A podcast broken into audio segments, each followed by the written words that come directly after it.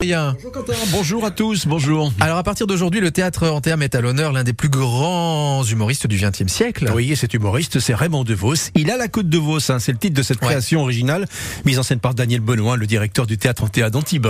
Je trouvais que beaucoup de ces textes étaient des textes formidablement actuels, qui sont remarquablement écrits et qui sont euh, d'une force comique en particulier extraordinaire. C'est à la fois un, un clown, un, un humoriste, un philosophe, enfin, et c'est un peu tout ça qu'on va essayer de montrer avec euh, les camarades comédiennes et comédiens qui, qui le font avec moi, puisque là je serai à la fois une sorte de metteur en forme, comme j'appelle ça, et puis euh, je serai aussi comédien, et donc euh, on va essayer de, de rendre compte un peu de tous les aspects de, de De Vos. Il a la côte de Vos, ça, ça réunit un casting de prestige. hein. Ah, et effectivement, ils sont nombreux à lui rendre hommage. François Morel sur scène, Alessandra Sublet, euh, Hippolyte Girardot et Patrick Chenet, notre invité. De Vos. Oui, jeudi, on reprend euh, pendant trois jours, jeudi, vendredi et samedi, là, en oui. Et on sera toujours sept en scène. Je sais qu'il y a Gérard Gignot, il y a Christophe Alévèque, euh, il y a, et les autres, je ne sais plus, je me rappelle plus temps, parce que ça tourne beaucoup. Les, on, se, on se relaie. prends le train, j'arrive là-bas, je vois le portier de l'hôtel, je lui dis où est la mer? Il me dit la mer, elle est démontée. Ah mais j'ai voulu la remonter quand? Alors, pour revenir à Patrick Chenet, son adolescence a été bercée par Raymond DeVos. C'est vrai, il l'a souvent vu sur scène.